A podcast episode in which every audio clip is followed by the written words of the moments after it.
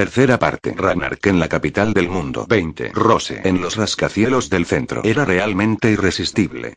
Rose lo había estado escuchando durante horas.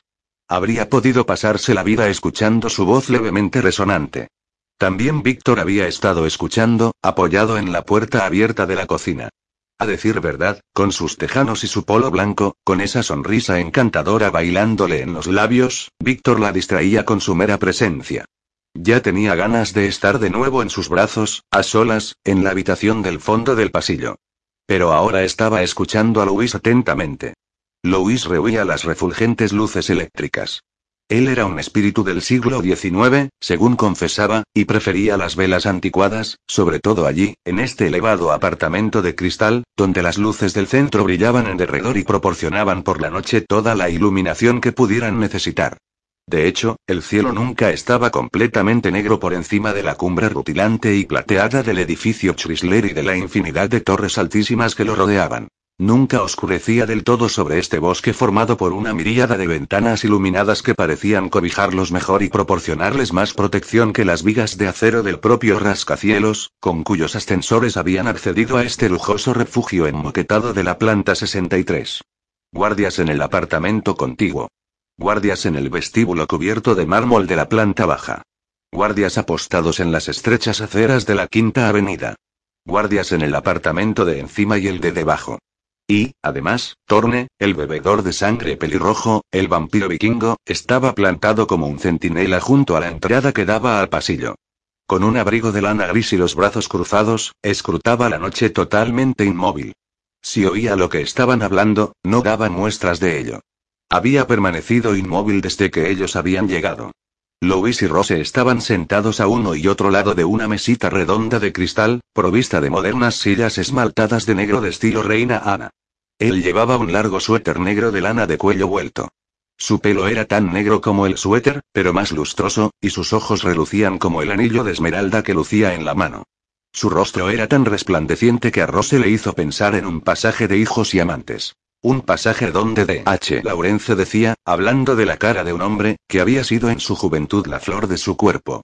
Ahora, por primera vez, creyó entender a qué se refería Laurence. Louis, con su voz tierna y paciente, seguía hablando. Tú crees que lo sabes, pero no puedes saberlo. ¿Quién no quedaría deslumbrado a priori ante la oferta de una vida eterna? Llevaba horas allí, respondiendo pacientemente las preguntas de Rose, explicándole las cosas desde su punto de vista. Nosotros no tenemos la vida eterna asegurada. Hemos de trabajar para que siga siendo inmortal. Continuamente vemos perecer a nuestro alrededor a otros bebedores de sangre. Perecen porque no poseen la resistencia espiritual necesaria, o porque no llegan a superar los primeros años de conmociones y revelaciones, o porque son asesinados por otros, aniquilados violentamente. Solo somos inmortales en el sentido de que no envejecemos y de que las enfermedades no acaban con nosotros, en el sentido de que poseemos la capacidad potencial para vivir eternamente. Pero, a decir verdad, la mayoría de nosotros vive una vida muy corta. Ella asintió. Lo que tú pretendes decirme es que se trata de una decisión totalmente irreversible. Pero no sé si puedes comprender hasta qué punto se ha convertido para mí en una obsesión. Louis suspiró. Había en él un fondo de tristeza incluso en sus momentos de entusiasmo, por ejemplo cuando había estado hablando del Stat, de la vitalidad del Stat, de su negativa a aceptar la derrota. Entonces había sonreído, y esa sonrisa le había iluminado la cara como un día de sol inesperado. Pero su encanto se hallaba envuelto claramente en un halo de melancolía y tristeza inquebrantable. Víctor se acercó y, por primera vez en una hora, ocupó una silla entre ambos. Rose percibió la leve fragancia de acuadigio que ahora impregnaba su almohada y sus sábanas, y todos sus sueños. Lo que Luis está diciendo, le dijo Víctor, es que, una vez que hayamos pasado esa barrera, sabremos cosas que nunca podremos cambiar u olvidar. Por supuesto, ahora estamos obsesionados. Lo deseamos. ¿Cómo no vamos a desearlo? Desde nuestro punto de vista, no hay discusión que valga. Pero él está tratando de prevenirnos. Una vez que hayamos cruzado al otro lado, estaremos obsesionados por algo totalmente distinto, y esa conciencia obsesionante, la conciencia de no estar vivos, de no ser humanos, ya no podremos quitárnosla de encima. Nunca podrá borrarse. ¿Me sigues? Lo que desaparecerá es la obsesión que sentimos ahora. Lo comprendo, dijo Rose. Créeme que lo comprendo. Louis meneó la cabeza. Alzó los hombros y volvió a relajarlos lentamente, dejando la mano derecha sobre la mesa. Miraba la mesa fijamente, pero estaba examinando sus pensamientos. Cuando venga el Stat, será él quien decida, por supuesto. No sé si entiendo por qué tendría que ser así, dijo Víctor. Mejor dicho, no entiendo en absoluto por qué no puedo tomar yo la decisión con el consentimiento de Farré Doset. Fue Farré quien me trajo a este mundo, en realidad. No Lestat. Pero nadie, excepto Lestat, va a tomar la decisión, dijo Rose. Eso está bien claro. Nadie está dispuesto a tomarla. En fin, esta noche hemos tenido la oportunidad de hablar con franqueza sobre el tema, y me alegro. Al menos hemos podido decir en voz alta lo que nosotros queremos. Víctor miró a Luis. Tú dices que esperemos. Nos dices. Tomáoslo con calma, punto. Pero ¿y si muriéramos mientras esperamos? Entonces, ¿qué? ¿Qué pensarías? ¿Lamentarías habernos hecho esperar? Yo ya no entiendo qué sentido tiene esta espera. Para transformarte en esto, te mueres, dijo Luis. Tú no lo entiendes. Te mueres. No te puedes convertir en lo que somos sin morirte primero. Supongo que eso es lo puedo decirte, en definitiva. Tú crees que estás tomando lo que se llama una decisión con conocimiento de causa, pero no es así. No puedes. No puedes saber lo que es estar vivo y muerto a la vez. Víctor no respondió. No parecía demasiado preocupado. El hecho de que estuvieran allí, de que hubieran llegado tan lejos, lo tenía tremendamente excitado. Estaba lleno de expectación. Rose apartó la mirada de él y contempló de nuevo el rostro pensativo de Luis, sus ojos de color verde oscuro, la forma de su boca. Un hombre guapo de 24 años quizá, la edad en la que había sido iniciado. ¿Y qué retrato tan mordaz había ofrecido al mundo del tío Lestan, de su hacedor, Lestat? Pero eso ahora no importaba, ¿verdad? No, en absoluto. Pensó en los demás, en los bebedores de sangre a los que había visto la noche anterior en el salón de baile de aquella mansión llamada Trinity Gate. Rose ya se había acostumbrado al resplandor sobrenatural de Fared e incluso del poderoso Set, que siempre se mantenía alejado de las lámparas eléctricas cuando estaba con ella, que hablaba desde la penumbra en voz baja y confidencial, como si le diera miedo su volumen, su vibrato. Pero no estaba preparada, en cambio, para verlos a todos en aquel inmenso salón de baile situado en lo alto de una larga escalinata de mármol. A Fared más bien le había incomodado que la llevaran allí. Rose lo sabía. Lo intuía. Había sido sé quien había tomado la decisión de que ella y Víctor asistieran. ¿Para qué mantenerlos encerrados? Había dicho. Por lo que Rose veía, Seth ya estaba decidido. Habían colocado mesas y sillas doradas en ambos lados de la pista de baile, junto a las puertas vidrieras con cristales de espejo. A cada pocos metros había elegantes grupos de tiestos con lánguidas palmeras verdes y flores azules, rosas y rojas. Y al fondo, había un piano de cola y un grupo de músicos y cantantes, todos bebedores de sangre, que la habían hechizado con su belleza física y con los sonidos que generaban. Violinistas, arpistas y cantantes tocando una especie de sinfonía que inundaba la inmensa estancia con techo de cristal. En la suave penumbra, bajo las tres arañas de cristal, Rose había vislumbrado rostros de brillo sobrenatural por todas partes. Los nombres habían pasado como una corriente letárgica a medida que la iban presentando. Pandora, Arjun, Gregory, Zenobia, Davis, Abicus, Everard, no los recordaba todos, ni lograba recordar todas aquellas caras extraordinarias, las particularidades que la habían cautivado mientras la llevaban de mesa en mesa por la pista de madera oscura y lustrosa. Y luego aquellos músicos como de otro mundo. El alto, calvo y sonriente Notker, que le hizo una reverencia, y sus violinistas de las montañas, y los chicos y chicas que habían cantado con unas voces de soprano tan palpitantes y espectaculares, y Antoine, que parecía una imitación de Paganini con su violín, y Sibelle, con su largo vestido de gasa negra, con el cuello envuelto en diamantes, que se había levantado del banquito del piano para estrecharle la mano. Como salidos de las páginas que había leído, de las fantasías que poblaban sus sueños, habían aparecido en carne y hueso a su alrededor, junto con una multitud de desconocidos, y ella se había sorprendido a sí misma tratando desesperadamente de grabar cada instante en su corazón trébulo. Víctor estaba mucho más preparado que ella para una situación semejante. No dejaba de ser un chico humano criado entre bebedores de sangre, y no había parado de estrechar manos, saludar y responder preguntas, aunque no la había dejado sola ni un momento. Él le había elegido un largo vestido blanco de seda, del propio guardarropa de Rose, y llevaba por su parte una chaqueta de terciopelo negro con una camisa de vestir. Una y otra vez bajaba la vista hacia ella y le dirigía una sonrisa radiante, como si estuviera orgulloso de llevarla del brazo. Rose había tenido la certeza de que todos los bebedores de sangre estaban disimulando su curiosidad y su asombro por el hecho de verlos.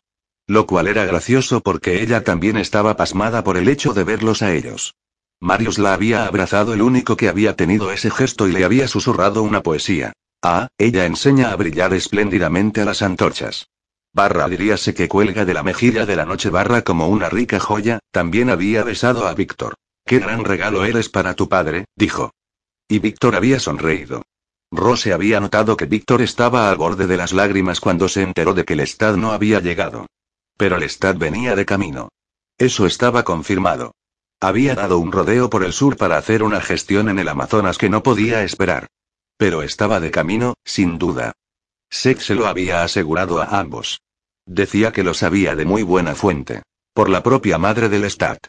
Rose también había estado a punto de echarse a llorar al conocer la noticia. Pero la magnífica velada no solo había hecho el suspense más soportable, sino que la había abrumado. Obviamente, Seth no le habría mostrado aquel mundo en todo su esplendor si el tío Lestan, es decir, si Lestat no hubiera estado dispuesto a concederles a ambos el don oscuro. El don oscuro. Le gustaba susurrar estas palabras. Había llegado un momento, la noche anterior, en el que pareció que toda la concurrencia estaba en la pista de baile. Algunos bebedores de sangre cantaban en voz baja con los músicos. El salón entero se hallaba envuelto en un halo dorado. Ella estaba bailando con Víctor, y él se había inclinado y la había besado en los labios. Te quiero, Rose le había dicho. Y ella se había sumido en las profundidades de su alma en ese momento y se había preguntado si no podrían alejarse a ese mundo, si no podrían dejarlo atrás y marcharse a otro sitio, a un lugar seguro donde el amor que sentían haría palidecer los recuerdos de todo aquello. Ella y Víctor habían conocido la intimidad más incitante, el cariño más dulce, el amor físico más puro que jamás había imaginado. Esa experiencia había borrado en su fuero interno todo el horror y la fealdad de lo ocurrido con Gardner, toda la vergüenza y la espantosa decepción. Durante el día, cuando los bebedores de sangre estuvieran durmiendo y se hubieran llevado consigo sus misterios, ella estrecharía de Víctor contra su pecho y él la abrazaría a su vez, y en eso consistiría su propio milagro, su propio sacramento, su propio don. Rose se estremeció. Advirtió que Luis la estaba mirando, y también Víctor. Seguramente Luis le había leído el pensamiento. ¿Habría visto las imágenes de ella y Víctor juntos? Se ruborizó. Me parece que Seth ya ha tomado la decisión, dijo Luis, haciéndose eco de los pensamientos de Rose. De lo contrario, no os habría llevado anoche a Trinity Gate. No. Únicamente está esperando a que el Estado lo ratifique. Él ya está decidido. Rose sonrió, pero sintió un escozor de lágrimas en los ojos. Llegará esta noche, estoy seguro, dijo Louis. Farrer le da un gran valor a la vida humana, a la experiencia humana, dijo Víctor. Quizá mi padre también. Yo creo que a Seth le tiene totalmente sin cuidado la experiencia humana. Rose sabía que Víctor tenía razón. Recordaba vívidamente la primera vez que había visto a Seth. Había sido de madrugada. Ella sufría grandes dolores. Estaba rodeada de agujas, tubos y monitores. Víctor no iba a volver hasta la mañana siguiente, y nadie conseguía localizar a la doctora Hillman. Seth había ido a verla. Un hombre de ojos oscuros, vestido con las ropas blancas obligadas del hospital, que le hablaba en voz baja y permanecía a cierta distancia de la cama. Le había dicho que el dolor desaparecería si lo escuchaba, si seguía sus palabras. Y en efecto, mientras él le hablaba, mientras le decía que describiera el dolor en colores, que lo dibujara mentalmente, y que explicara qué sentía y dónde, el dolor se había desvanecido. Rose había llorado. Le había dicho que el tío Lestan siempre había deseado que fuera una joven sana y feliz, pero que ella había arruinado esa expectativa una y otra vez.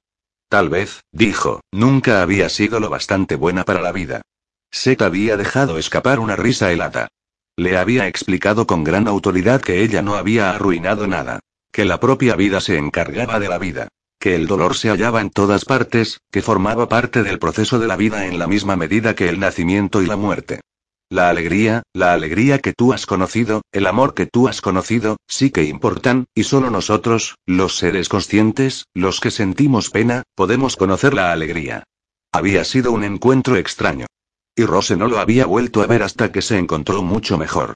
Para entonces ya tenía la certeza de que Seth tenía tanto de humano como el tío Lestan, y sabía igualmente que Farred no era humano, que la doctora Hillman tampoco, y que Víctor estaba al tanto de todo con mucho más conocimiento de causa que ella. Rose se había debatido con estas ideas, deambulando de aquí para allá por la habitación del hospital desierto, cuestionando sus propios sentidos, su noción de la normalidad, hasta que Seth se presentó y le dijo, no dejes que te volvamos loca. Había salido de la penumbra y le había cogido las manos entre las suyas. Soy lo que crees, lo que temes, le había dicho.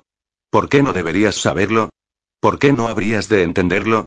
El efecto de aquellas conversaciones nocturnas había sido incalculable, y la primera vez que ella y Víctor se habían acostado juntos, ella le había susurrado al oído. No temas. Sé lo que son. Lo sé todo.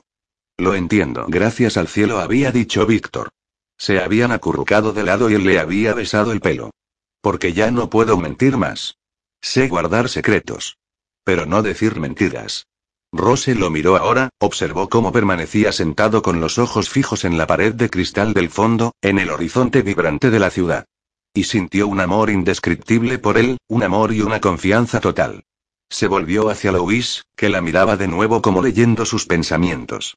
Has sido tremendamente amable, dijo Rose, pero si al final resulta que somos excluidos, si eso es lo que ocurre en último término, no sé qué futuro nos espera. Miró a Víctor. Su expresión no le dijo nada, salvo que la amaba y que demostraba tener más paciencia que ella en este asunto.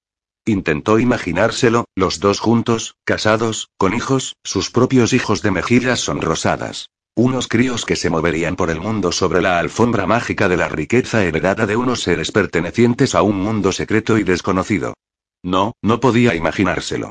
Pero seguro que las cosas no serían así. Todo esto no podía quedar arrumbado en una serie de recuerdos prodigiosos destinados a desvanecerse con el paso de los años. Miró a Luis. Él le dedicó una de aquellas sonrisas radiantes tan poco frecuentes.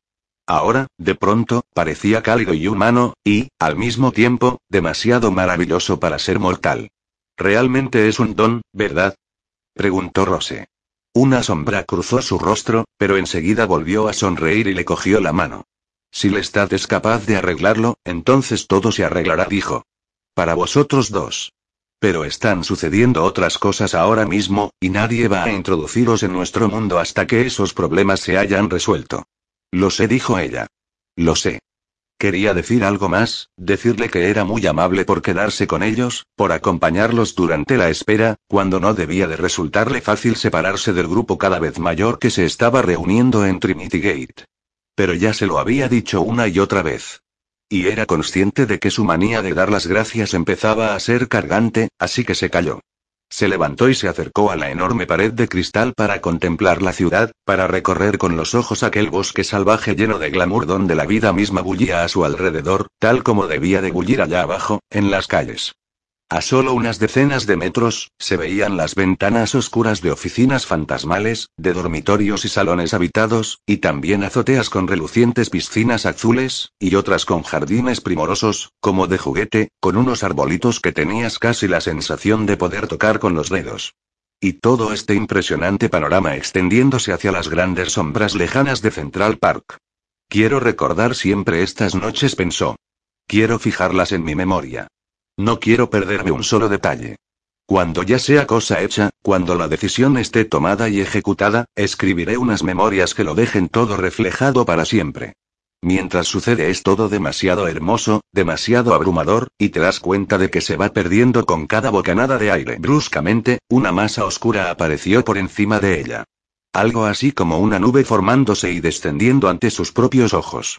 En una fracción de segundo, la sombra se condensó y se alzó ante ella, cegándola prácticamente, impulsándola a apartarse de la pared transparente. Sonó un gran estallido, un tremendo y espeluznante estruendo, y, mientras se iba al suelo, Rose notó que caía a su alrededor una lluvia de cristales centellantes. Se dio un golpe en la cabeza contra las tablas del suelo. Sonaban ruidos ensordecedores. Muebles destrozados, cuadros y espejos derribados, el aullido del viento helado que barría de pronto la habitación. Portazos. Más fragor de cristales. Se puso de lado. El pelo alborotado por el viento le azotaba la cara. Buscó un asidero con las manos, algo firme de lo que agarrarse, y entonces vio que estaba rodeada de esquirlas de cristal y empezó a gritar. Vio que Torne se lanzaba hacia una figura de pelo marrón, vestida toda de negro, que estaba de pie frente a la mesa volcada y hecha añicos. Pero la figura lo repelió con tanta fuerza que pareció que Torne cruzaba volando la habitación entera. Louis yacía en el suelo, en medio de un charco de sangre. Víctor corrió hacia Rose. El intruso, un ser de elevada estatura, sujetó a Víctor con un solo brazo, pese a que éste forcejeaba con todas sus fuerzas. Y cuando Torne se abalanzó de nuevo hacia él, lo agarró del pelo con la mano libre y lo arrojó otra vez a la otra punta. Por un momento, el intruso, que seguía sujetando a Víctor sin esfuerzo con el brazo izquierdo, bajó la mirada hacia Rose y se acercó a ella, pero Luis se incorporó a su espalda como una gran sombra. El otro giró en redondo y le asestó un golpe tremendo con el puño derecho. Rose gritaba y gritaba sin parar. La figura se alzó del suelo, envolviendo a Víctor con ambos brazos, y salió por el gran orificio dentado abierto en la pared de cristal. Salió al exterior, se elevó y se desvaneció en el cielo. Y Rose supo sin más a dónde se había llevado aquel ser de pelo marrón a Víctor. Sí, se lo había llevado hacia lo alto, más rápido que el viento, hacia las estrellas. Poderoso como el tío Lestan, imparable como el tío Lestan, que la había rescatado de aquella islita del Mediterráneo hacía tanto tiempo. Víctor había desaparecido. Rose no podía parar de gritar. Se movió a gatas entre los cristales. Torne yacía al fondo con la cara y la cabeza ensangrentadas. Louis se arrastró hacia ella. Y de repente, lo vio de pie. La alzó en brazos y la sacó de la habitación, lejos del viento helado y furioso. Torne lo seguía tambaleante, dándose contra las paredes como un borracho. La sangre le caía sobre los ojos. Louis cruzó el pasillo con ella. Rose no dejaba de llorar y de aferrarse a sus brazos mientras él la llevaba a su dormitorio y la depositaba con sumo cuidado, como si pudiera romperse, sobre la cama blanca. Torne se apoyó en la jamba de la puerta para no caerse. Sonaban voces en el pasillo, pasos apresurados, gritos. Diles a todos que salgan, dijo Louis. Llama a la mansión. Nos vamos allí ahora mismo. Ella intentó dejar de llorar. Se ahogaba. No podía respirar. ¿Pero quién era? ¿Quién se lo ha llevado? ¿Quién ha sido? Sollozaba. Y empezó a gritar de nuevo. No lo sé, dijo Louis. Mientras, la envolvió con la colcha blanca de la cama, la meció y la besó hasta que se calmó. Luego la sacó del apartamento y la sujetó con firmeza mientras bajaban en ascensor al garaje subterráneo. Finalmente, cuando estuvieron en el coche y empezaron a subir lentamente por la avenida Madison Torne ocupaba el asiento de delante, junto al conductor, Rose consiguió dejar de llorar, acurrucada sobre el pecho de Louis. ¿Pero por qué se ha llevado a Víctor? ¿Por qué? ¿Y a dónde se lo ha llevado? No podía parar de preguntarlo. No podía. Oyó que Torne hablaba con Louis en voz baja. Notó que Louis le ponía la mano derecha en la frente, que le volvía la cara hacia él y la sujetaba por la cintura con la mano izquierda. Luego vio que inclinaba la cabeza, pegando la mejilla a la suya. Tenía la piel sedosa, como la había tenido siempre el tío Lestan. Fría, pero sedosa. Rose, Lestat ha llegado. Está en la mansión. Esperándote. Tú estás a salvo. Estás bien. Ella solo dejó de sollozar cuando lo vio. Estaba en el vestíbulo, con los brazos abiertos. Su tío Lestan, su querido tío Lestan, un ángel para ella. Intemporal, inalterado, siempre hermoso. Mi Rose susurró. Mi querida Rose. Se han llevado a Víctor, tío Lestan gimió ella. Alguien se lo ha llevado. Las lágrimas rodaban por su rostro mientras lo miraba implorante. Se lo han llevado, tío Lestan. Lo sé, querida. Lo rescataremos. Ahora ven conmigo, dijo, rodeándola con sus poderosos brazos. Tú eres mi hija. 21. Rosamandés, la estratagema del diablo, estaba rabioso. Aunque había estado rabioso desde el momento en que había asesinado a Maret, desde que se había doblado sobre sí mismo, todavía con el machete en las manos, consciente de lo que acababa de hacer, comprendiendo con espanto que ya no podía deshacerlo. Y ahora que se había apoderado de Víctor, instigado por las acuciantes exigencias de la voz, hervía de rabia como nunca. Contra la voz, contra sí mismo, contra el mundo en el que durante tanto tiempo había sobrevivido y en el que ahora se sentía atrapado y convencido de una sola cosa. Que él no había querido todo esto. Él, personalmente, nunca lo había querido. Estaba en el amplio embarcadero de su casa de Montauk, en la costa de Long Island, contemplando las aguas frías y vidriosas del Atlántico. ¿Qué demonios iba a hacer ahora? ¿Cómo iba a conseguir lo que la voz le repetía una y otra vez que debía conseguir a cualquier precio? La noticia de que Víctor había sido secuestrado se había difundido inmediatamente a través de las ondas. Benji Mamoud se había expresado con cautela e inteligencia. Un anciano inmortal había cometido un acto ruin, sí, el miserable y pequeño locutor vampírico había empleado ese término, al secuestrar a un ser apreciado por todos los ancianos de la tribu, había dicho de entrada, haciendo a continuación un llamamiento a todos los hijos de la noche del mundo para que estuvieran atentos y trataran de escuchar la mente y el corazón malvado de ese anciano, para que descubrieran sus malignos designios y llamaran a los números de Trinity Gate en cuanto el monstruo y su víctima inocente fueran localizados.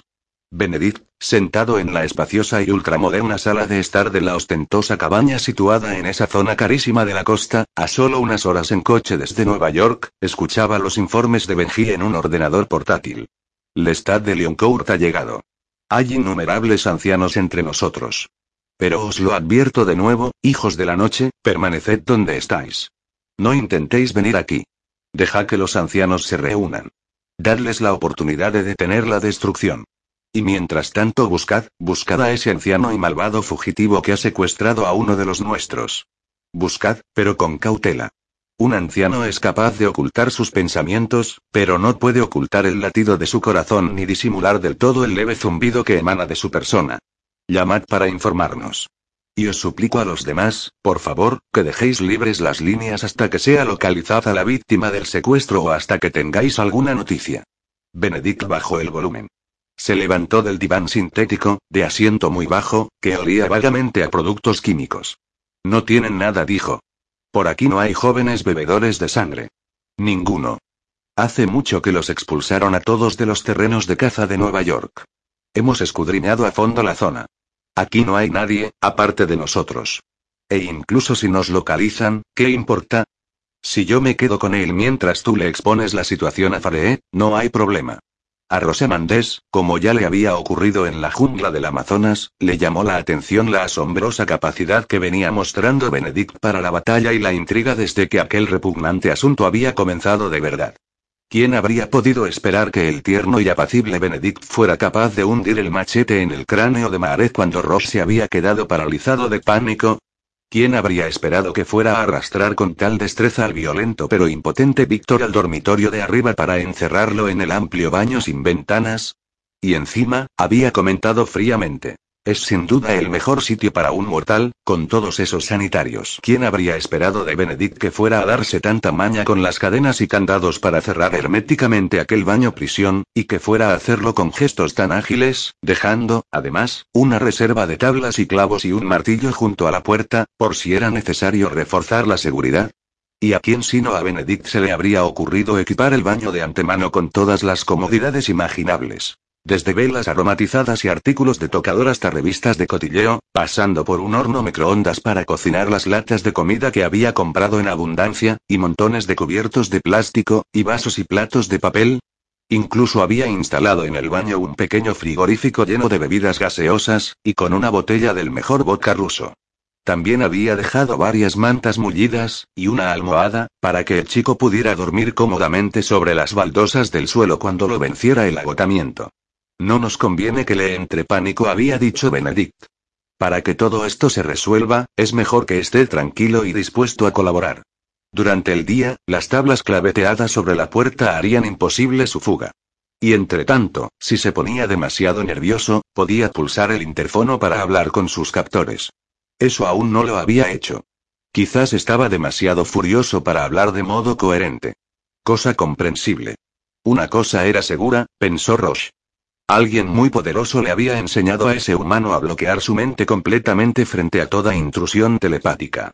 Tenía tanta destreza en este sentido como cualquier miembro de la Talamasca. Y por lo que Ross sabía, ningún mortal o inmortal podía abrir una línea telepática a los demás sin abrirse al mismo tiempo a las intrusiones. Lo cual quería decir que el chico no estaba tratando frenéticamente de enviar mensajes a los demás.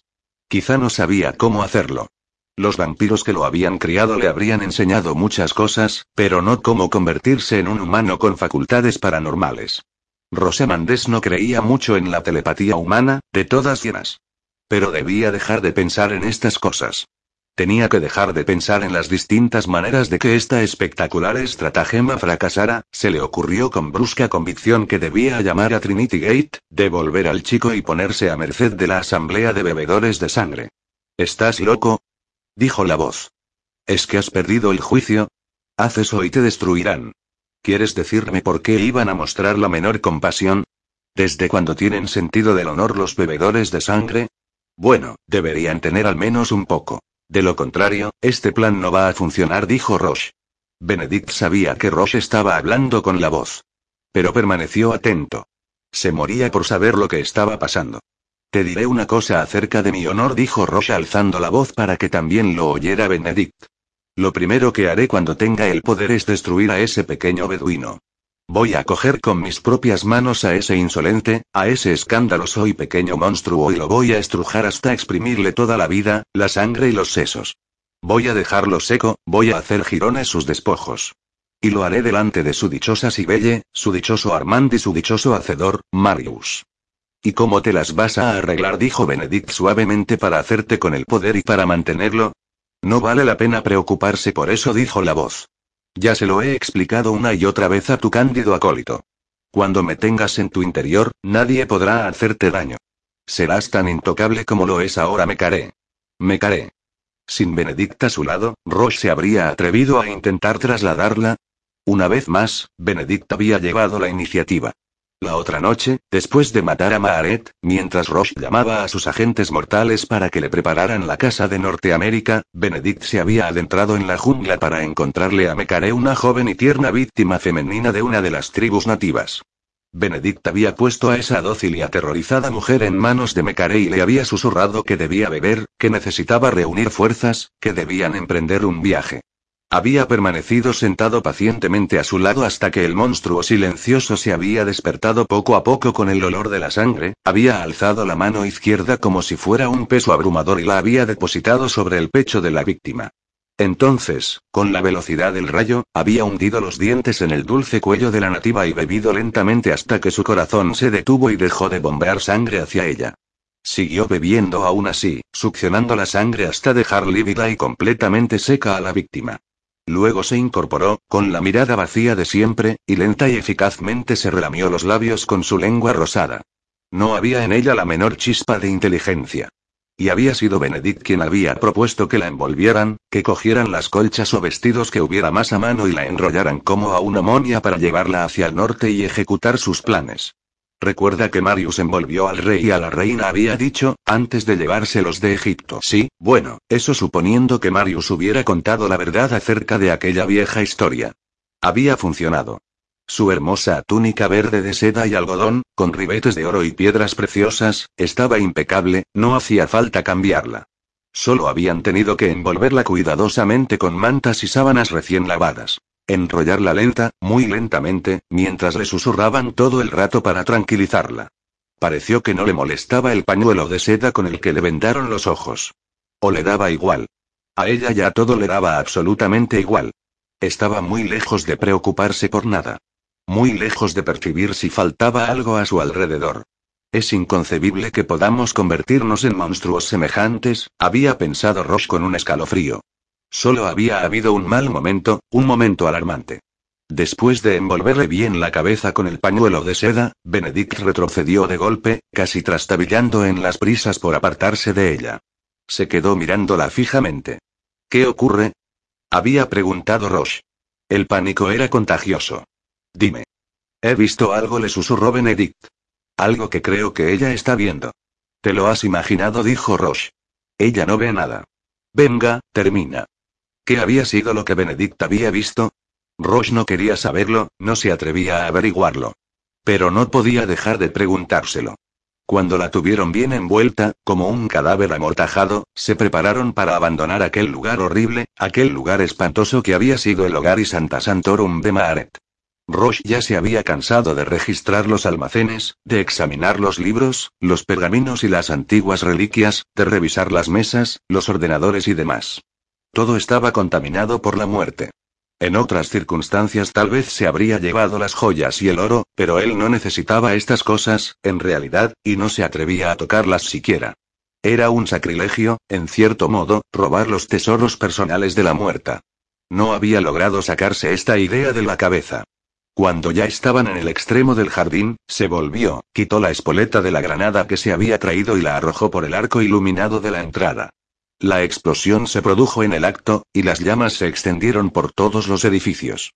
Después habían transportado su silenciosa carga hasta estas costas, al punto exacto que le habían indicado casi sin dilación los abogados mortales, y la habían depositado para que reposara en una fresca y oscura bodega, cuyos ventanucos Benedict se había apresurado a tapiar con tablones. Solo los latidos de aquel cuerpo empaquetado daban indicios de vida. Ahora Benedict se situó junto a Roche ante la barandilla del embarcadero. El viento del Atlántico era deliciosamente frío.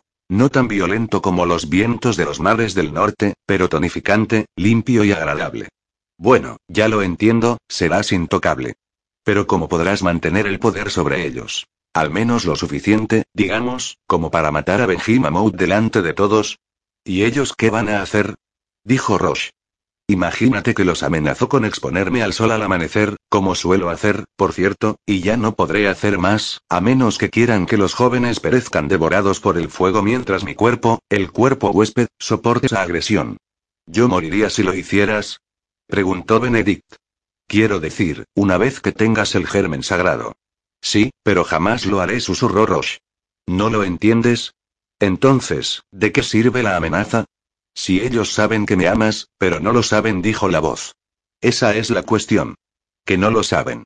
Apenas saben nada de ti. La voz hablaba de nuevo con un tono furioso. Y tú puedes fortalecer a tu amigo con tu sangre, fortalecerlo de manera que sufra con la quemadura, pero no con un resultado fatal. ¿Por qué no le has dado más sangre tuya a lo largo de los siglos? Y entonces, por supuesto, tu sangre será la sangre original, la más poderosa que existe, y sentirás que los engranajes de tu energía giran dentro de ti con una eficiencia y una furia nueva, deja todo eso en mis manos, le dijo Rosa Benedict. Y no, quizá no morirías si tuviera que cumplir mi amenaza. Te quemarías, pero no morirías. Y además, yo te daré mi sangre. Se sentía como un idiota, repitiendo tan obedientemente las órdenes de la voz. Pero ya nunca podrías crear a ningún otro bebedor de sangre, dijo Benedict, porque, si lo hicieras, no serías capaz de cumplir la amenaza. Deja de hablar, dijo Roche. Ahora no tengo más remedio que seguir adelante, ¿entiendes? He de conseguir que Farred me introduzca el germen sagrado. Olvídate de lo demás. Solo recuerda las instrucciones que te he dado. Estate preparado para recibir en cualquier momento mi llamada telefónica. De acuerdo, dijo Benedict. Y pase lo que pase, no se te ocurra llamarme. Mantén el teléfono a mano.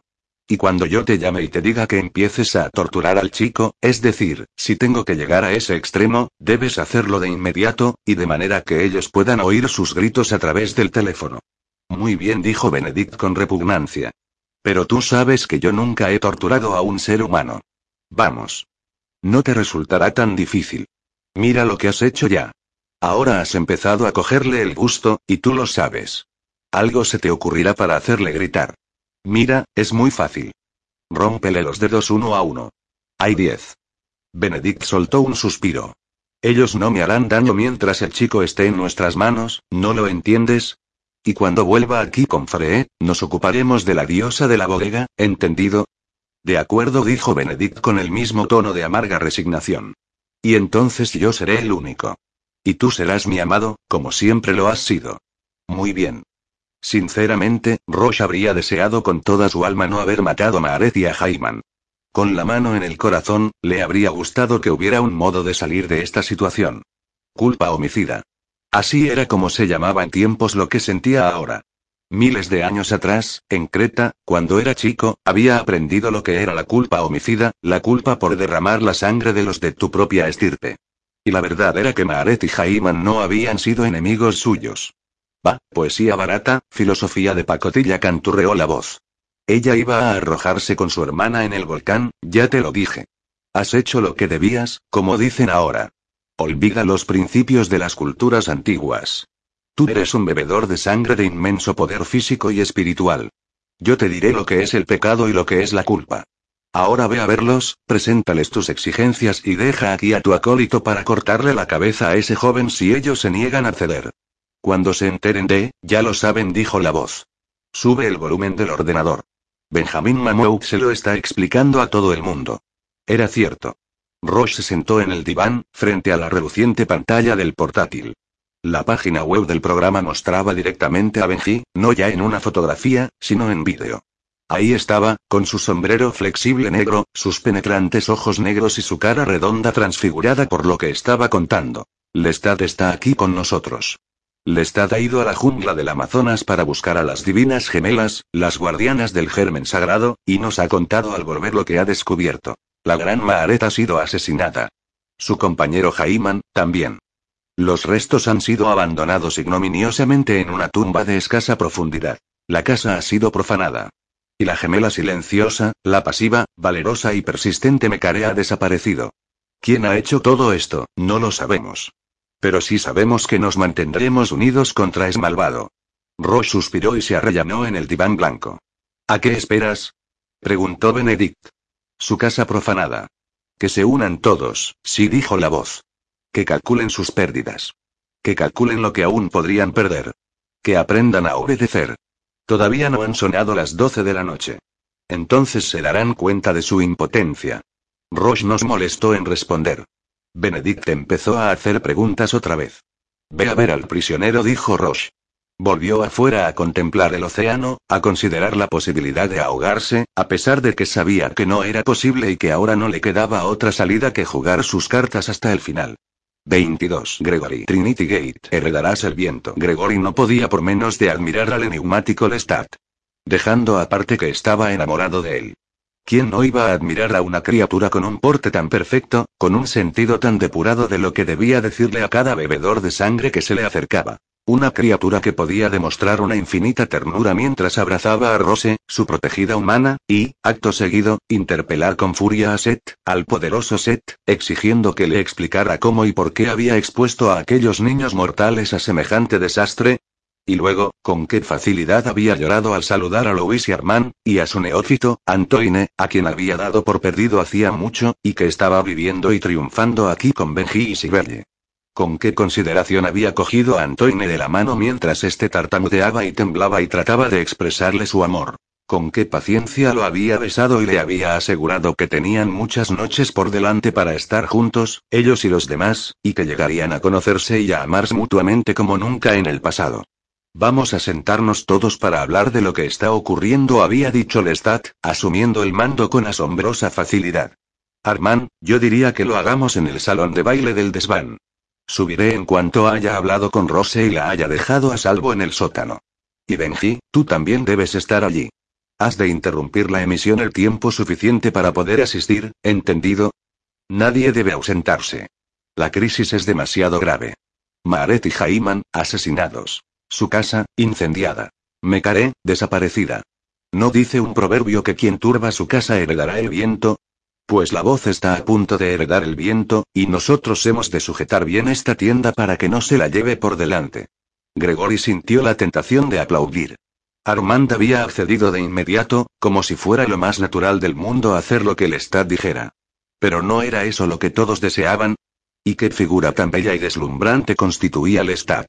Era el James Bond de los vampiros, no cabía duda cómo se las había arreglado, bajo semejante presión, para presentarse en Trinity Gate con un espectacular conjunto Ralph Lauren a cuadros de lino y seda en colores pastel, con unos zapatos de cuero blancos y marrones con pespunte, y con su mata de pelo rubio reluciente quizá la melena más legendaria del mundo vampírico atada en la nuca con un pañuelo de seda negra y un broche de diamante que habría bastado para pagar el rescate de un rey, aunque probablemente no el de su hijo Víctor, el Ralph Lauren era una chaqueta larga de montar tan exquisita como una levita de otra época, cuando la moda era más osada y más deliberadamente romántica, y ocultaba bastante bien un arma de algún tipo, un arma grande que el staff llevaba encima olía a acero y madera sin que se deformara la forma y el corte de la hermosa prenda.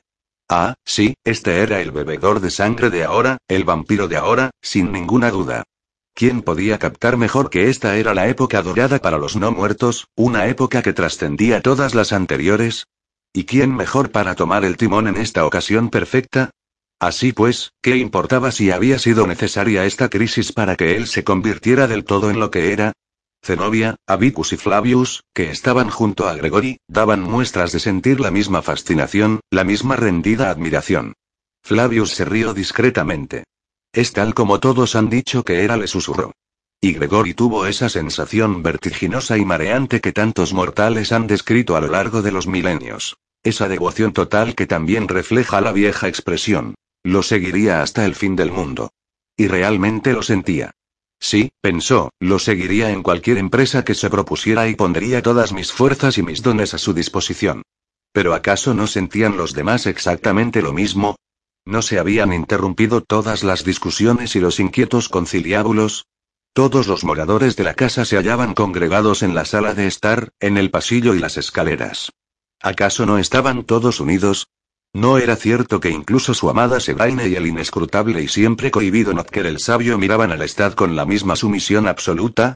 Hasta la madre del propio Lestat, apoyada contra la puerta principal con su chaqueta Katy, miraba a su hijo con una severa satisfacción, como diciendo, bueno, ahora tal vez sí sucederá algo. Y ahí estaba también Rose, la pobre Rose, la tierna y aterrorizada Rose, con sus enormes y ansiosos ojos azules y su ensortijado pelo negro azulado. Cuando antes fuese iniciada, mejor, pensó Gregory.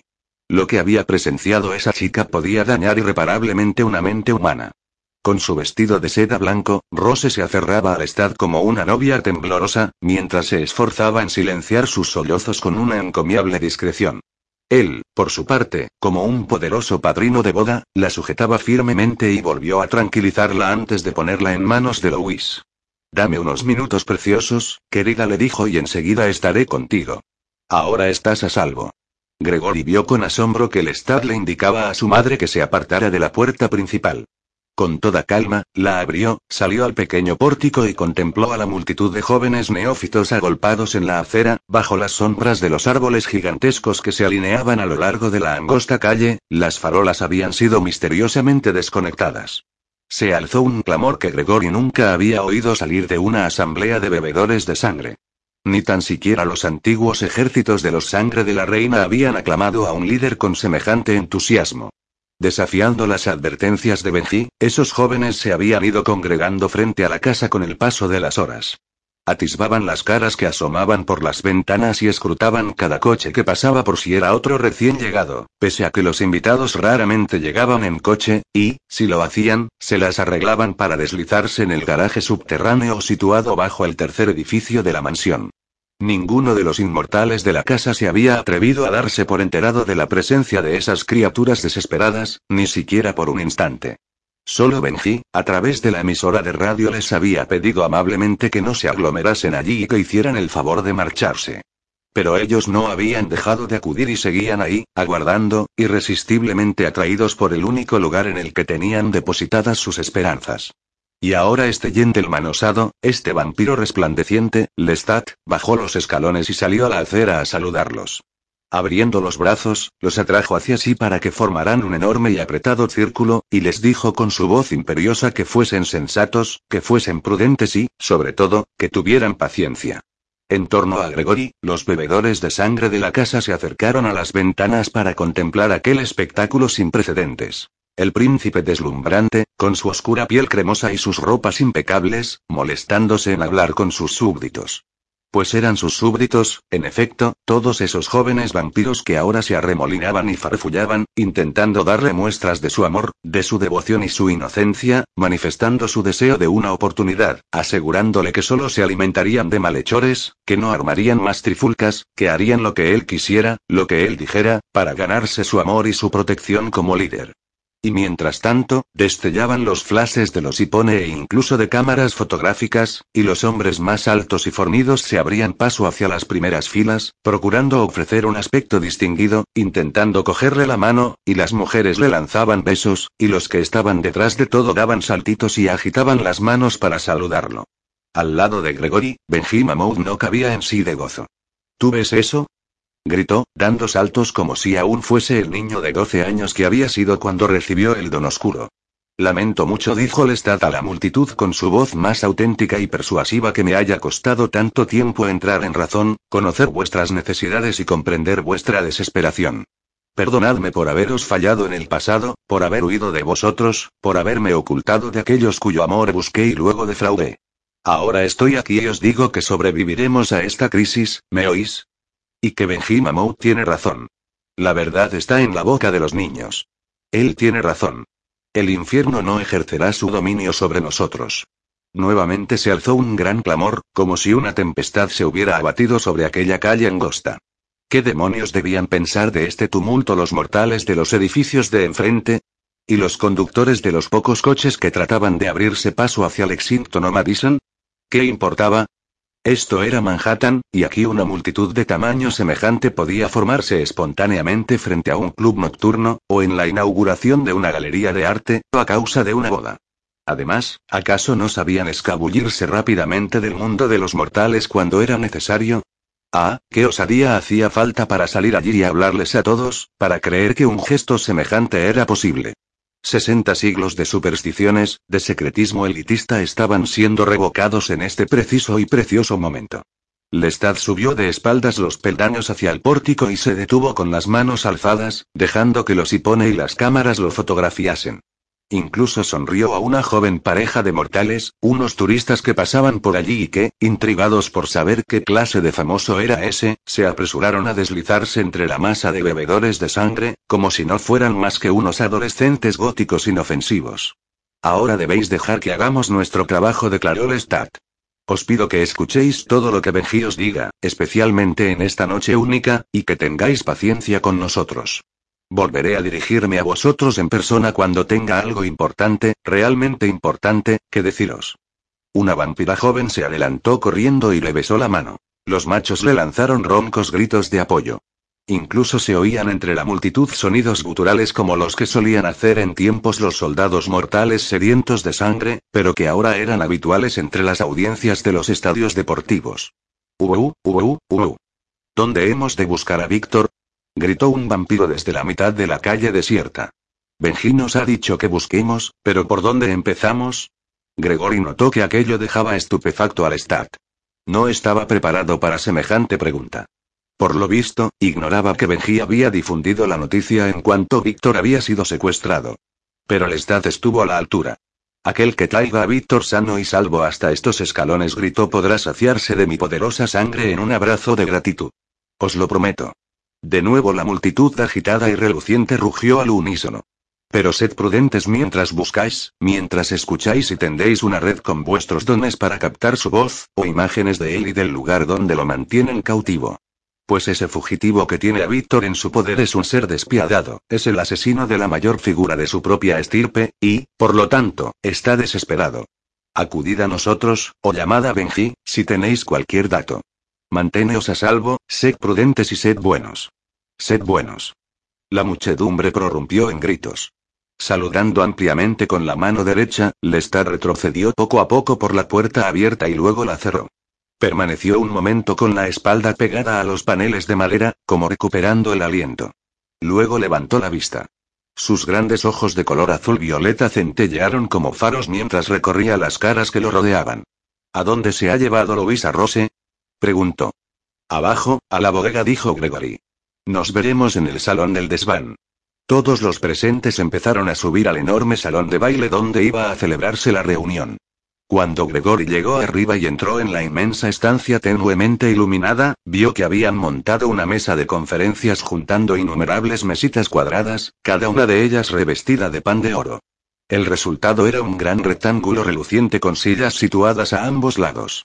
La mesa quedaba justo debajo de la araña central, a cuyas luces se añadían los candelabros distribuidos por el salón.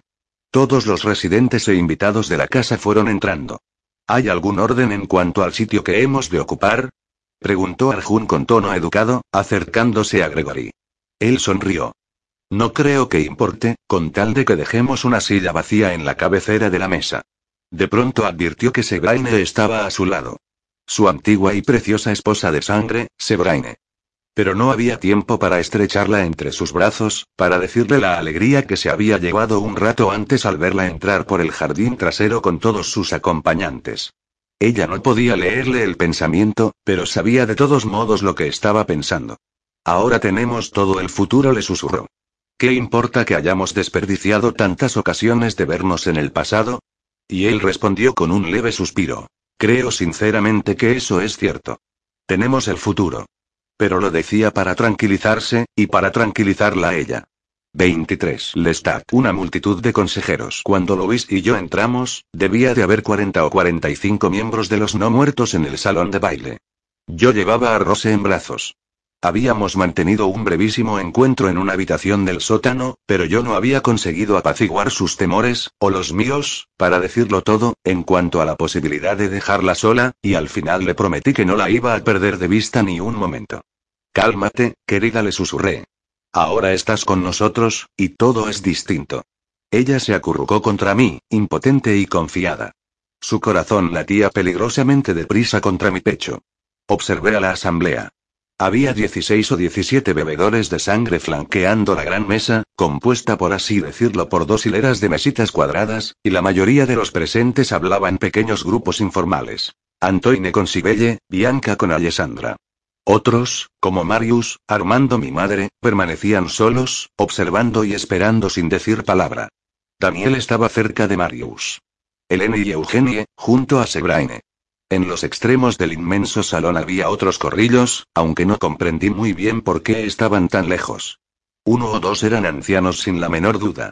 Y los demás, mucho más viejos que yo. En el extremo de la mesa más cercano a la puerta no había ninguna silla. Y en el otro extremo había una sola vacía, junto a la cual se hallaba de pie Benjima Maud. Chasqueé la lengua al reparar en esa silla vacía. Si creían que yo iba a ocuparla, estaban chiflados. O locos, para decirlo con mayor gravedad y elegancia. No pensaba sentarme allí. Las dos sillas más cercanas a la cabecera de la mesa también estaban vacías. Louis traía un montón de almohadones de seda. Cruzamos el salón y los demás fueron enmudeciendo poco a poco.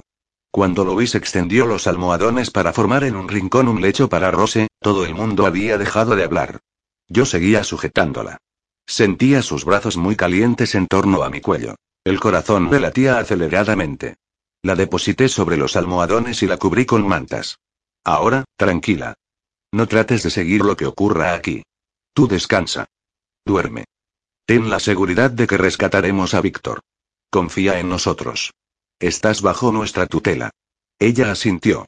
Al darle un beso, noté que le ardía la mejilla. Me aparté y la miré. Parecía una cándida y sonrosada princesa mortal, allí tendida en la penumbra, acurrucada bajo las mantas, atisbando con ojos relucientes a la numerosa concurrencia congregada en torno a la mesa.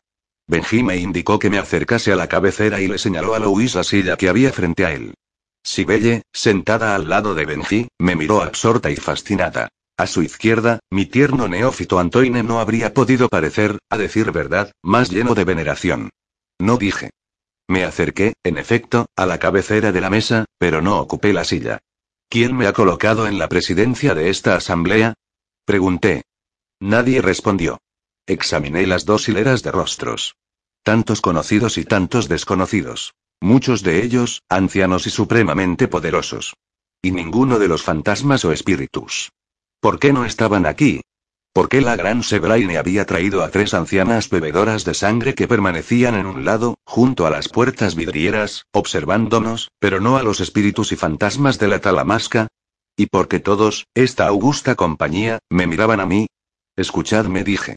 Yo no llevo siquiera 300 años en la sangre, como decís ahora. ¿Por qué me habéis colocado aquí? Marius, ¿qué esperas de mí? Sebraine, ¿por qué no ocupas tú este lugar? ¿O tú?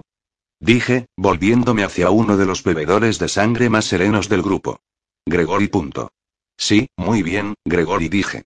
¿Hay alguien que conozca nuestro mundo y el mundo de los humanos mejor que tú? Gregory me parecía tan anciano como Mareto Jaiman, y su aspecto resultaba, a la vez, tan humano que habría convencido a cualquiera. Refinamiento y capacidad, y una fuerza incalculable, eso era lo que veía en él. No dejé de observar también que iba vestido con las prendas más elegantes que el mundo puede ofrecer. Que llevaba una camisa hecha a mano y lucía un reloj de oro en la muñeca que debía de valer tanto como un diamante. Nadie se movió ni habló. Marius me observaba con una leve sonrisa. Iba con un sencillo traje negro, camisa y corbata. A su lado, vestido de manera similar, estaba Daniel, ahora totalmente recuperado, ese muchacho que había quedado tan trastornado y perdido después de la última gran debacle. ¿Y quiénes eran aquellos otros? De repente, los nombres empezaron a llegarme telepáticamente en un coro de salutación. Davis, Abicus, Flavius, Arjun, Torne, Notker, Everard. Muy bien. Parad, por favor, dije, alzando la mano. Escuchad, he salido y hablado a la multitud porque alguien tenía que hacerlo. Pero yo no puedo ser aquí el líder. Mi madre, hacia la mitad de la mesa por mi izquierda, empezó a reírse. Se reía en voz baja, pero a mí me sacó de quicio. David, que estaba a su lado, hecho como siempre un catedrático de Oxford, con su chaqueta Norfolk de Tweed, se puso de pie repentinamente. Queremos que nos líderes tú dijo. Así de simple. Y debes hacerlo, dijo Marius, que estaba sentado frente a él y se había vuelto hacia mí sin levantarse, porque nadie se siente capaz de asumir ese puesto eficazmente. Esto es absurdo, dije, pero mis palabras quedaron ahogadas por un coro de exhortaciones y expresiones de ánimo. Lestat, no tenemos tiempo para esto, dijo Sebraine. Otra bebedora de sangre de aspecto imperioso, sentada junto a Gregory, repitió las mismas palabras. Con un rápido mensaje telepático, me dijo que se llamaba Trisante. A continuación, se levantó y dijo con una voz suave. Si alguien de los presentes hubiera estado dispuesto a ser el líder, ya lo habría hecho hace mucho. Tú has aportado algo totalmente nuevo a nuestra historia. Te lo ruego. Continuemos. Los demás asintieron entre susurros de aprobación.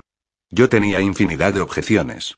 ¿Qué había hecho en toda mi vida, aparte de escribir libros, contar historias y entrar en el mundo de la música rock?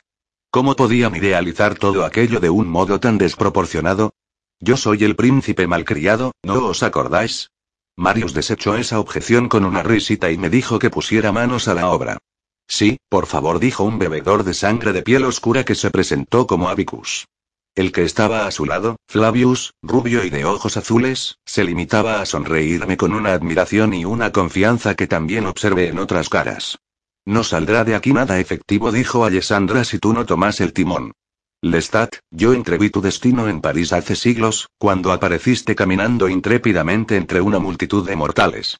Estoy de acuerdo, dijo Armand, en voz baja, como si estuviéramos los dos solos. ¿Quién sino el príncipe malcriado para asumir el mando? Cuidaos de cualquier otro de los presentes que quisiera intentarlo. Risas en torno a la mesa. Alessandra, Sebraine, Srisante, Eleni y Eugenie parecían reinas de épocas pasadas con sus sencillas túnicas adornadas con joyas y unas cabelleras tan espectaculares como los ribetes dorados de sus mangas y los anillos de sus dedos. Incluso Bianca, la frágil y afligida Bianca, tenía un porte majestuoso que infundía respeto. Y la menuda Zenobia, con el pelo cortado como un chico, con su exquisito traje de terciopelo azul, parecía un paje angelical de una corte medieval. Cada uno de nosotros aporta cierto encanto a nuestro mundo, pensé para mis adentros, y obviamente yo no puedo verme a mí mismo como ellos me ven. Yo, el torpe, el inepto, el impulsivo, pero ¿dónde demonios estará mi hijo? En el fondo de mi mente, surgió fugazmente la idea de que quien manda ha de ser sumamente imperfecto, audazmente pragmático, capaz de componendas imposibles para los verdaderamente sabios y los auténticamente bondadosos. Sí. Susurró Benji, que había captado mi pensamiento. Le eché un vistazo, examiné su carita radiante y me volví de nuevo hacia la asamblea. Lo has expresado con exactitud, dijo Marius. Sumamente imperfecto, audazmente pragmático. Yo pienso lo mismo. David había vuelto a tomar asiento, pero esta vez se levantó el llamado Gregory. Era sin duda uno de los bebedores de sangre más imponentes que yo había contemplado en mi vida. Mostraba una serenidad y un dominio de sí mismo comparables a los de nuestra llorada Maaret. Asume el mando por ahora, Lestat dijo Gregory con cortesía, y ya veremos después qué pasa. Pero, por ahora, debes liderarnos. Víctor ha sido secuestrado. La voz ha concentrado su furia en aquellos que hemos hecho oídos sordos a sus peticiones, y ahora está tratando de salir del cuerpo de Mecaré, allí donde se encuentre, y de introducirse en el cuerpo de otro. De un elegido para ejercer la voluntad de la voz. Por supuesto, todos colaboraremos en las medidas que decidamos tomar. Pero tú debes ser el líder. Por favor. Con una reverencia, se sentó y entrelazó las manos sobre la mesa de oro. Muy bien, ¿qué debemos hacer, pues? Dije. Decidí ser el presidente por pura impaciencia, ya que así lo querían. Pero no ocupé la silla. Permanecí de pie junto a ella.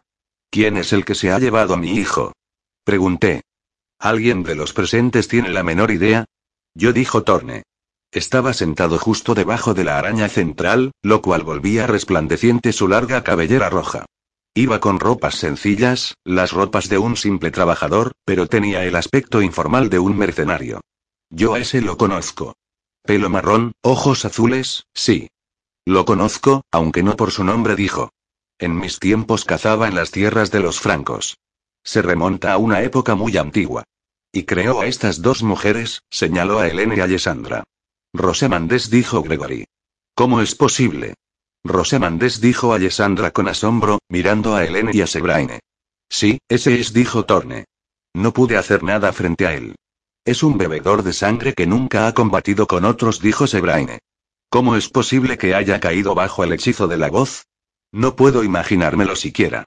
Tampoco se me ocurre qué motivo lo impulsó a asesinar a Maaret y Jaiman por su cuenta. Es una locura. Él evitaba las peleas. Sus dominios están en una isla del Mar del Norte. Siempre ha llevado una vida muy reservada.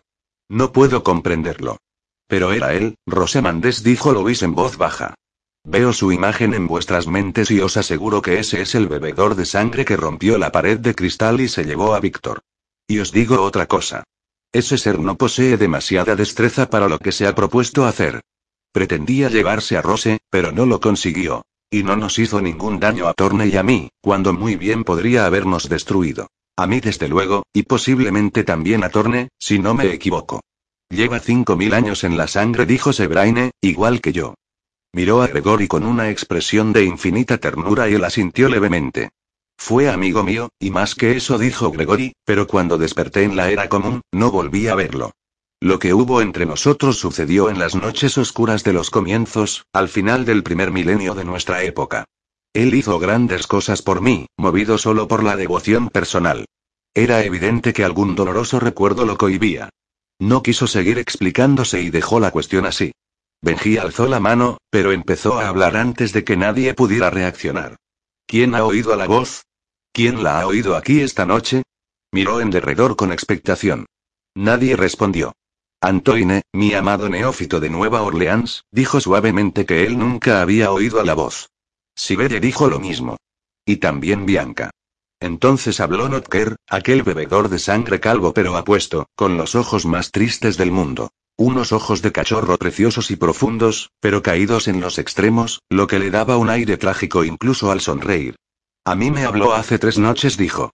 Me dijo que había encontrado su instrumento, que pronto dejaría de estar encarcelado. Me dijo que me quedara en casa, mi hogar está en los Alpes franceses, como muchos sabéis, y que mantuviera allí a mi gente, que lo que iba a ocurrir con él no tenía por qué afectarme. Me dijo que ahora él se valdría por sí mismo, que solo morirían los jóvenes y los débiles, y que mis hijos eran demasiado viejos y demasiado fuertes para resultar afectados. Hizo una pausa y luego prosiguió. Hay muchos aquí, en este salón, a quienes esa voz consideraría jóvenes y débiles. Miró a Armand, sentado a mi izquierda, a pocas sillas de distancia, justo enfrente de él. Luego miró a Luis. No se molestó en mirar a Sibelle, Benji o Antoine. Ni siquiera a Fared. Y os diré algo más, continuó Notker. Esa voz puede volver loca a una persona. Y ya no hay modo de silenciarla. Hace unos meses, sí, antes de que empezaran las matanzas era posible bloquearla. Pero ya no. Ahora es demasiado fuerte. Eso me dejó pasmado. No había pensado en ello, pero era totalmente lógico. Cuantos más vampiros mataba la voz en todo el mundo, más fuerte se volvía. Es cierto, comentó Benji. Es lo que nos dicen los jóvenes desde todas partes. Ya no es posible silenciar a ese ser. Las masacres lo han vuelto más fuerte. Farid se puso de pie. Había permanecido en silencio junto a Seth. Ambos llevaban lo que yo llamaría sotanas de terciopelo negro, con cuellos altos y ceñidos y una larga ringlera de botones de color negro azabache. Farid se volvió hacia mí. La voz desea ser transferida desde el cuerpo de Mecare al cuerpo de ese elegido, dijo.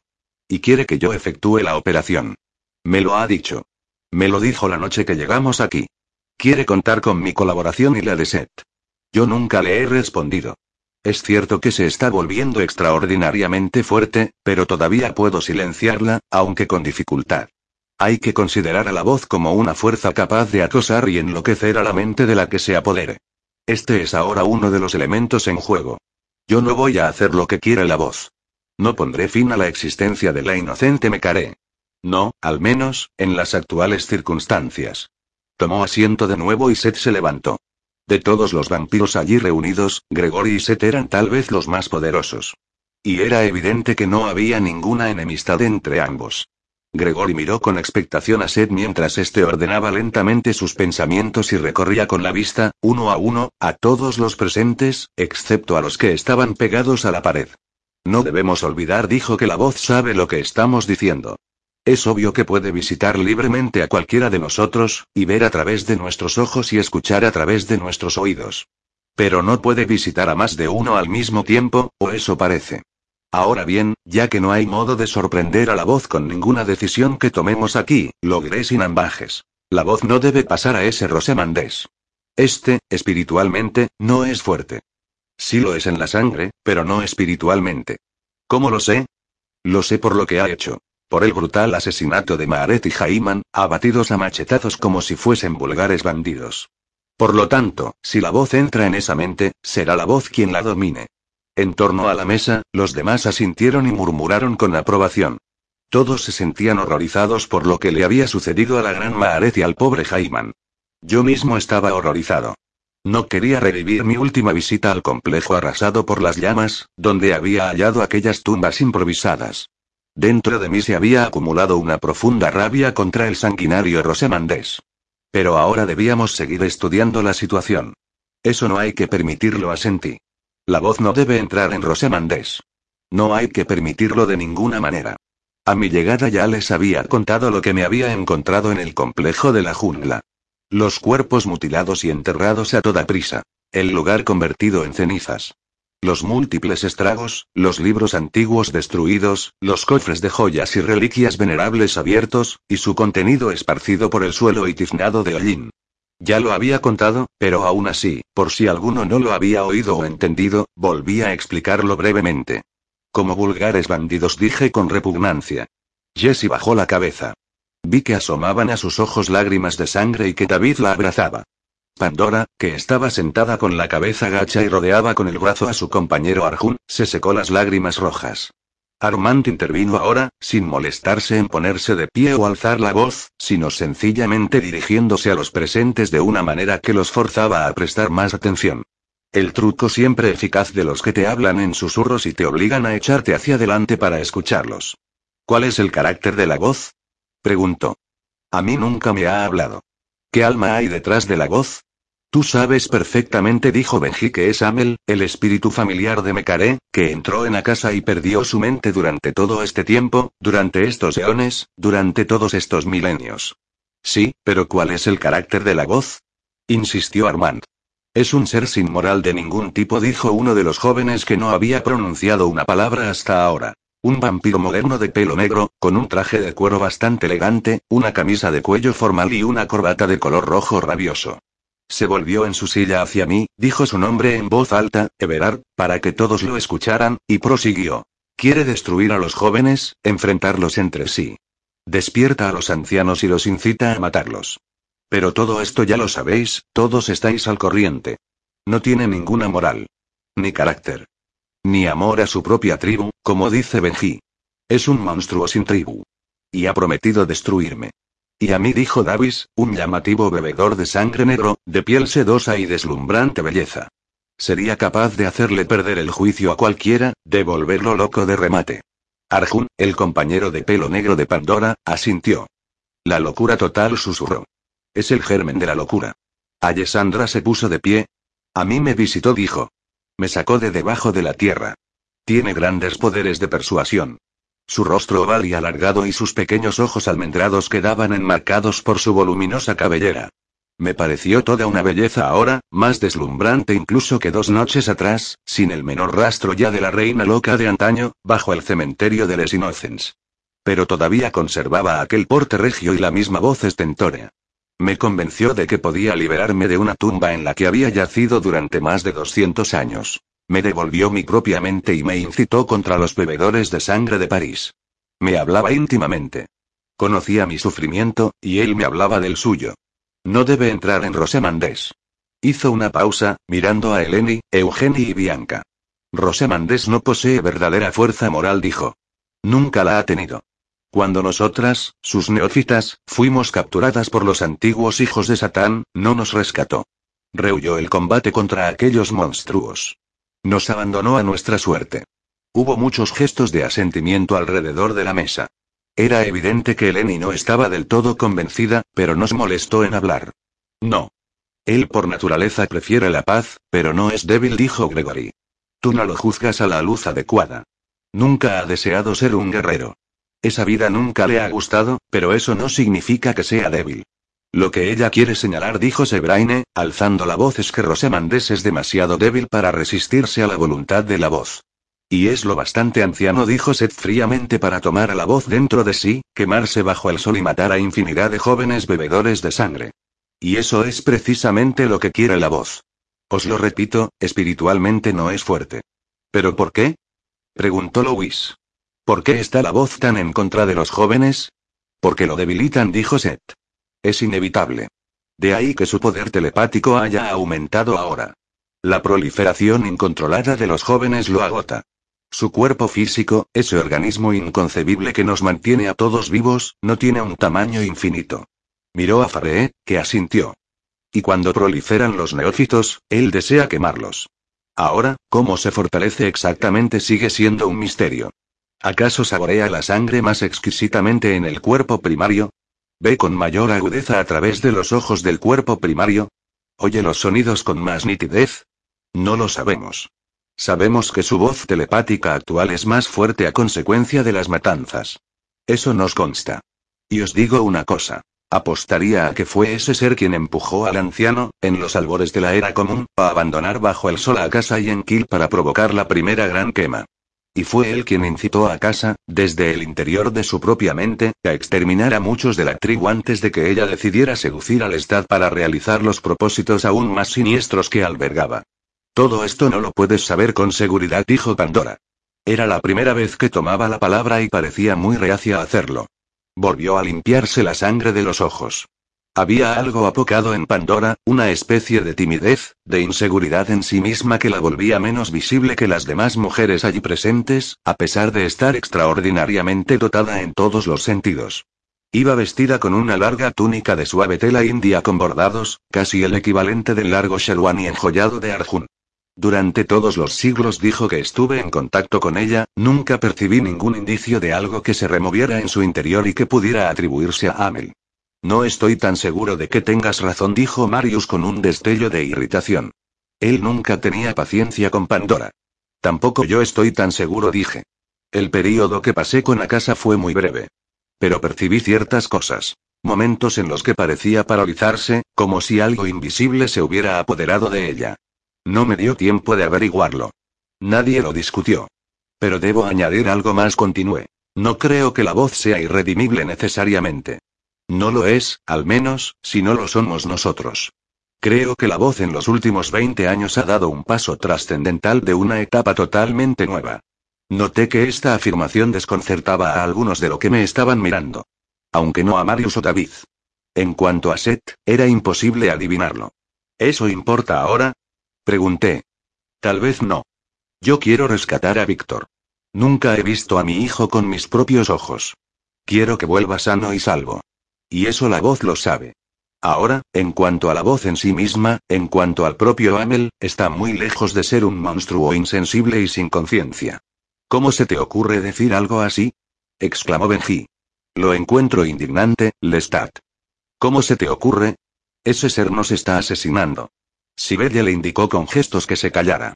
La voz me ha estado hablando desde hace mucho tiempo, dije. Oía la voz por primera vez solo unos años después de que Akasa fuese destruida. Yo creo que la mente enferma de Mekare permitió que la voz cobrara conciencia. Y sé que mis vídeos y mis canciones, todo lo que hice para divulgar nuestra historia, todas esas imágenes, podrían haber excitado a la voz en el interior de Akasa, del mismo modo que excitaron la mente consciente de Akasa. Todos conocían esa vieja historia. La pantalla gigante de vídeo instalada en el santuario de Akasa y en Kill que había llevado mis experimentos de música rock ante el rey y la reina. No hacía falta extenderse sobre el particular. La voz acudió a mí muy pronto. Quizás a causa de esos vídeos. No lo sé. Pero, lamentablemente, yo no sabía quién o qué era. Y no respondí como debería haber hecho. ¿Estás diciendo que todo sería diferente? preguntó David si lo hubieras sabido y hubieses respondido de otro modo, Meneé la cabeza. No lo sé. Pero sí puedo decirte lo siguiente. La voz es un ente con su propia historia. La voz sufre. Es un ser con imaginación. Uno ha de tener imaginación y empatía para conocer el amor y la belleza. ¿Qué te hace pensar tal cosa? dijo Marius con un tono de reproche. Los seres más despiadados y amorales son capaces de apreciar la belleza. Y de amar. Pues yo creo que es cierto lo que está diciendo Lestat, dijo el joven Daniel. No se disculpó por contradecir a Marius. Llevaban juntos mucho tiempo. Y no me sorprende oírlo. Cada uno de vosotros, de los que yo he conocido de vosotros, ha tenido esa capacidad para apreciar la belleza y el amor. Lo cual demuestra lo que yo he dicho, dijo Marius. Basta de discusiones, dijo Seth. Quiero rescatar a Víctor. Es tan hijo nuestro como tuyo. Lo sé, dije. Pero si la voz tiene empatía, gritó Benji, echándose hacia adelante sobre la mesa, con el sombrero caído sobre su rostro. Si tiene imaginación y sabe amar, entonces sería posible razonar con él. ¿Es ahí a donde quieres ir a parar, no? Sí respondí. Por supuesto. Lo cual coloca a nuestro amigo Rosamandés en una posición peligrosa. La voz cambia de bando con facilidad. Además de querer alcanzar sus objetivos, tiene un desesperado deseo de aprender. Everard se echó a reír. Así es la voz, ya lo creo. Voluble, inconstante. Por eso es capaz de deslizarse en tu mente, o en la mía o en la de cualquiera, como una araña por el hilo reluciente de su tela, y tratar de inducirte a hacer cosas que tú jamás harías. Ni Bianca ni Jessie habían hablado hasta entonces. Estaban sentadas una junto a otra. Jessie rendida y agotada y destrozada por la noticia de la muerte de Maaret, y Bianca todavía sumida en un infierno privado a causa de la pérdida de su compañero. De pronto, sin embargo, fue como si ninguna de las dos pudiera soportar todo aquello por más tiempo, y, tras un acuerdo tácito entre ambas, Bianca se levantó y dijo con tono estridente. ¿Qué sentido tiene todo esto? Estamos indefensos frente a la voz, frente a sus deseos. ¿Por qué nos dedicamos a hablar y a tratar de resolverlo con argumentos racionales? Mirad lo que nos ha hecho. Miradlo. ¿Es que nadie va a llorar por Maret? ¿Nadie va a pedir un momento de silencio en su memoria? Nadie va a hablar por todos aquellos que podrían haber vivido eternamente y ahora están muertos y enterrados, aniquilados con la misma facilidad que si hubieran sido mortales. Estaba temblando. Tenía los ojos fijos en Armand, que se hallaba frente a ella. Él la miró con una cara de dolor y consternación. Una cara tan sombría y vulnerable que no parecía la suya. Bianca se volvió entonces hacia Marius, como haciéndole una silenciosa petición. Este la miró también con profunda compasión. Luego se hundió en su silla y, tapándose la cara con las manos, lloró en silencio. Jessie, la joven Jessie, que había sido creada por Maaret y llevaba la anciana sangre en sus venas, apenas movía. Estaba lívida, estremecida por emociones bien humanas, aunque sostenida por su poderosa sangre. Farid se hallaba en la misma situación pero lo disimulaba mucho mejor que ella. Mi querida tía estaba pensando, de hecho, en destruir a toda la tribu, dijo Jessie. Ella me prometió que no lo haría. Pero pensaba en ello continuamente. Es cierto, dijo David, que se hallaba justo a su lado. Entiendo por qué obedeció Rosamandés las órdenes de la voz, dijo Jessie. Y también estoy segura de que si mi tía hubiera querido vivir, habría podido detener a Rosamandés. Ella habría podido con cualquiera de nosotros, incluso contigo, Gregory, o contigo, Seth. O contigo, Sebraine. Sabía defenderse. Su poder era inconcebible. Y también su experiencia. No. Ella se estaba muriendo por dentro. Y dejó que Rosamandés le quitara la vida. Volvió a sentarse en la pequeña silla dorada. David le dio un beso en la mejilla. Yo alcé las manos. Es verdad, dije. Maret estaba pensando en destruirse a sí misma junto con su hermana. Pensaba arrojarse con Mecare por la boca de un volcán en erupción. Yo mismo vi las imágenes que salían de su mente. El volcán era el Pacaya, en Guatemala. Me duele decirlo. Me duele reconocerlo, porque Maaret no debería haber muerto a manos de ese Rosemandés incalificable. Pero es la verdad. Todos aguardaron, pero estaba claro que ni yo ni Jesse íbamos a seguir hablando. Finalmente, Marius se puso de pie, con su aire siempre imperioso, y esperó a que todas las miradas se concentraran en él. Es evidente que no podemos sorprender a ese ser y que no podemos engañarlo, dijo. Y que no podemos vivir sin él. Así que vamos a analizar cuál es nuestra mejor defensa. No accederemos a nada hasta que nos devuelvan ileso a Víctor. Entonces escucharemos a la voz, averiguaremos qué tiene que decir y qué es lo que quiere. Con Rosamandés no puede contar para presentar batalla. Dijo Alessandra acaloradamente. No, no puede, dijo Notker. Y os aseguro que el cómplice más leal de Rosamandés, el que debe de ser su aliado en todo este asunto, es un ser tan amante de la libertad y tan poco preparado para una batalla de este tipo como lo es su amo. ¿Y quién es ese aliado? preguntó Alessandra. Debe de ser Benedict, dijo Notker. No puede ser otro. Sí, Benedict, dijo Sebraine. Claro. Es con Benedict con quien vive en esa isla de los mares del norte. Ha vivido con él durante siglos. Benedict, susurró Alessandra. ¿No será aquel pobre chico ignorante, aquel santurrón que Rosamandés arrebató a los monjes e inició en la sangre? Benedict. Dijo Elendi. Benedict es aquel vampiro al que Magnus, tu hacedor, Lestat, le robó la sangre. Ya. Él apenas lleva la mitad de tiempo que yo en la sangre. Nunca ha sido fuerte, nunca. Todo su encanto radica en ser tan frágil como una glicina o una orquídea. Pero como sabemos que es el único aliado de Rosamandés, apuesto a que es el único, dijo Notker, porque no conozco a ningún otro. Y dicho sea de paso, ese pobre chico ignorante y santurrón me inició a mí en la sangre. Y por cierto que hizo un excelente trabajo. Una ligera oleada de risas recorrió la estancia, aunque se extinguió casi de inmediato.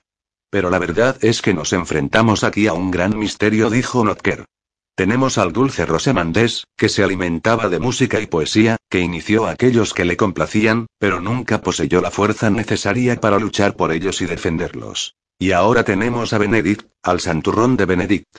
Y tú, Lestat, dices que la voz conoce el amor. Que conoce el amor, que tiene imaginación y posee un alma. Bueno, no deja de ser un enigma que haya escogido a dos bebedores de sangre tan singulares.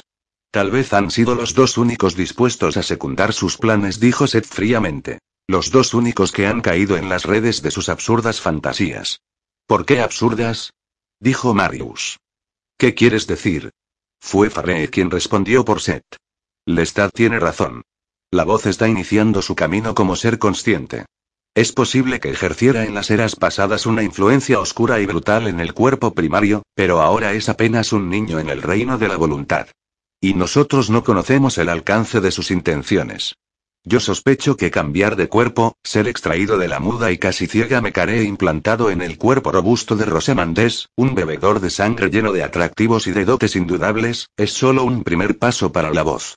Bueno, por eso hemos de detenerlo, dijo Marius. ¿No habría algún modo de extraerlo de un cuerpo vampírico? preguntó Benji.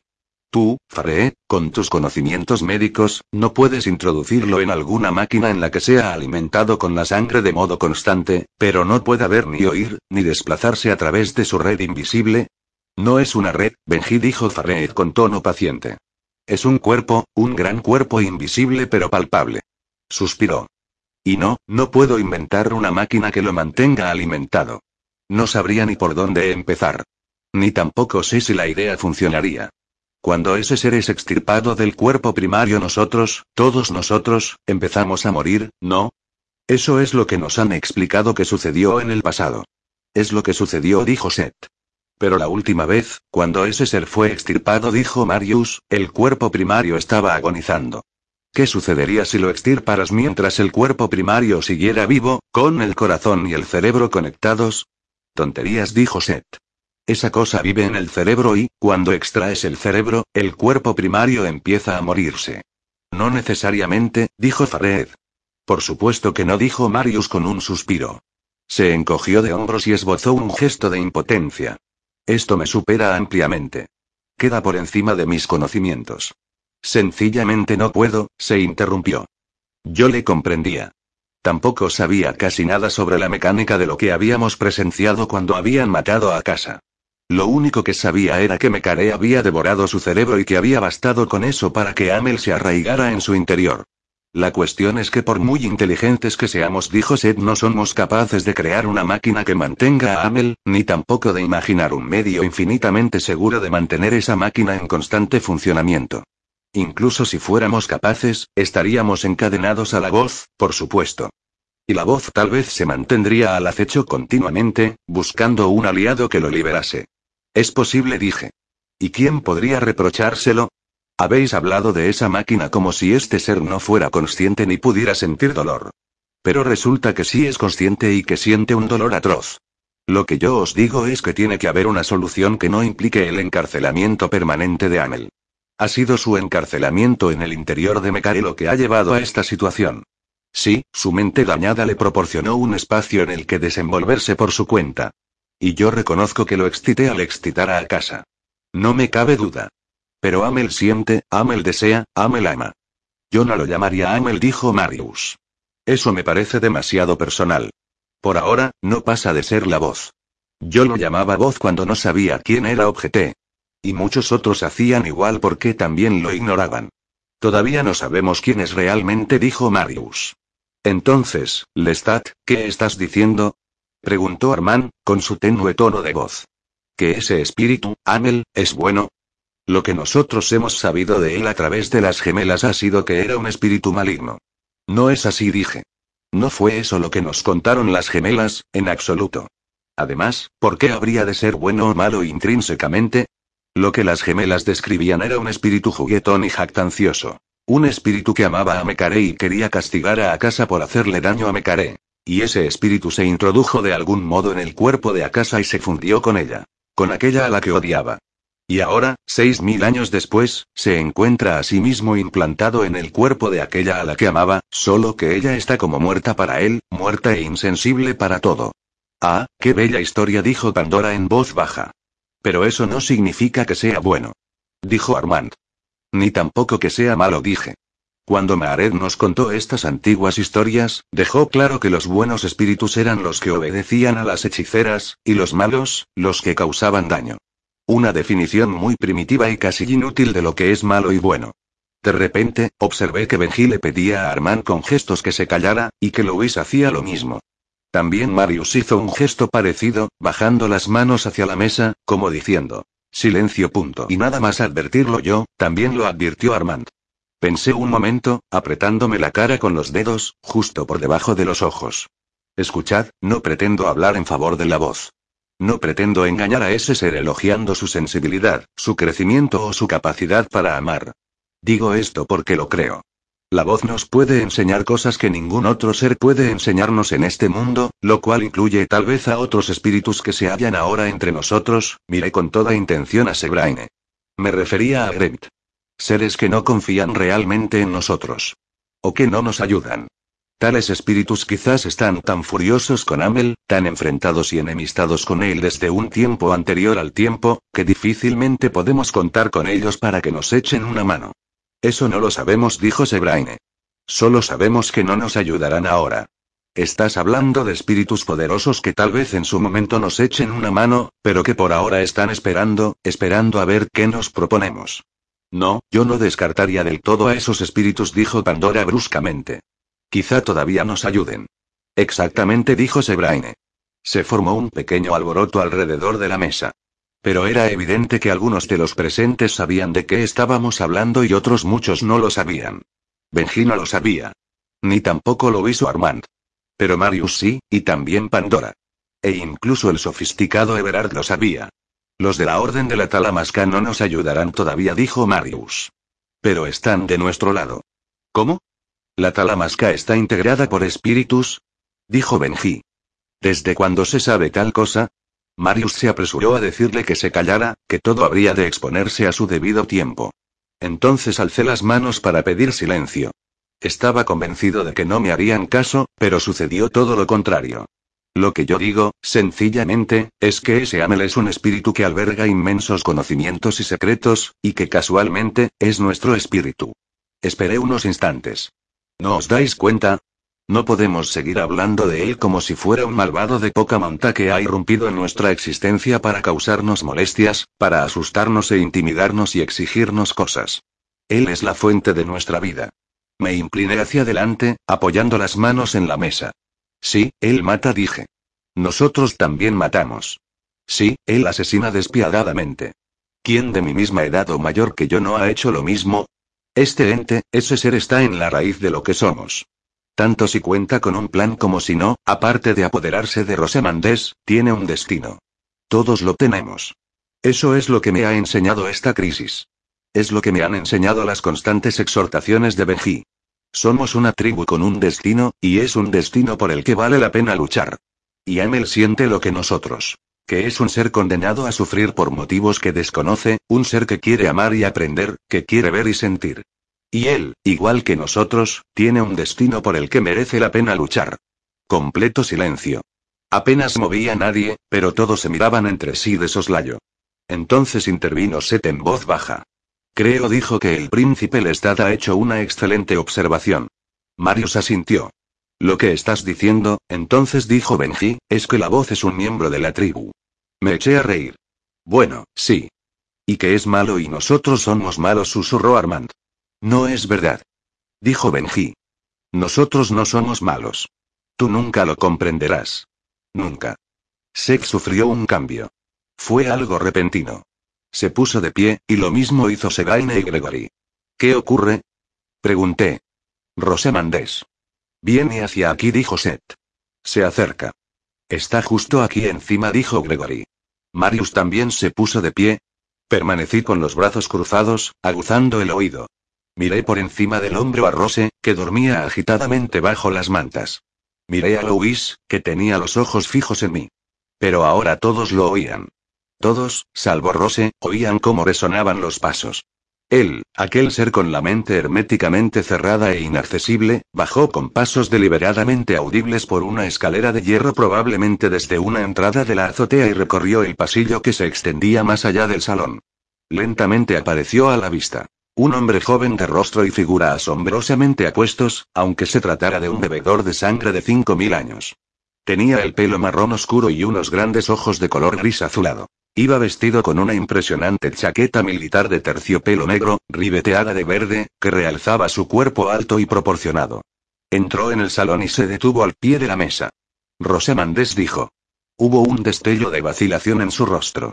Hizo una reverencia general y luego empezó a saludar, acompañando cada saludo de una leve inclinación. Mi queridísima Sebraine. Gregory, Nevangum, viejo amigo, y mis estimadas Alessandra, Elena y Eugenie. Notker, mi amado Notker. Y Everard, mi queridísimo Everard. A todos vosotros, mis saludos. En cuanto a ti, príncipe Lestat, estoy a tu servicio, por así decirlo, siempre que podamos llegar a un acuerdo. Tu hijo aún está ileso. Un vampiro del grupo de Notker se levantó, fue a buscar una de las sillas arrimadas a la pared y la trajo a la mesa. Pero aquella impresionante y majestuosa criatura la rodeó por un lado, se acercó a donde se hallaba sentada Jessie, situándose tras ella, se inclinó para hablarle íntimamente. Nunca fue mi intención hacerle daño a Maaret, dijo. Y desearía con toda mi alma haber encontrado el modo de evitarlo. Lo hice porque ella pretendía exterminarnos a todos. Te juro que es cierto. Y maté a Jaiman porque pensé que cuando comprendiera lo que yo había hecho, trataría de vengarse. Ella siguió mirando hacia adelante, con sus ojos apagados y enrojecidos, como si no lo hubiera escuchado. Totalmente inmóvil. David tampoco levantó la vista. Rosamandés suspiró. Al hacerlo, una expresión altanera cruzó sus rasgos agraciados. Una expresión casi desdeñosa. Fue apenas un segundo, pero yo la percibí con un sobresalto. Me asombró la dureza que delataba, en contraste con aquellas palabras tan elegantes y delicadas. Dio media vuelta, regresó al pie de la mesa, por así llamarlo, y tomó asiento en la silla que le habían puesto allí. Ya sabes lo que quiere, dijo, dirigiéndose a mí. Ya sabes lo que quiere Amel. Y ya sabes, Lestat, que tu hijo está con Benedict. Se metió la mano en el bolsillo y sujetó en alto un reluciente y pone para que todo el mundo lo viera. Luego lo depositó ante sí sobre la mesa. Si pulso este botón, Benedict matará a Víctor. Hizo una pausa, recorriendo la mesa con la vista de arriba abajo y luego concentrándose en mí. Pero eso no tiene por qué suceder, ¿cierto? Y por supuesto tengo a Mecare a buen recaudo, como sin duda habrás deducido.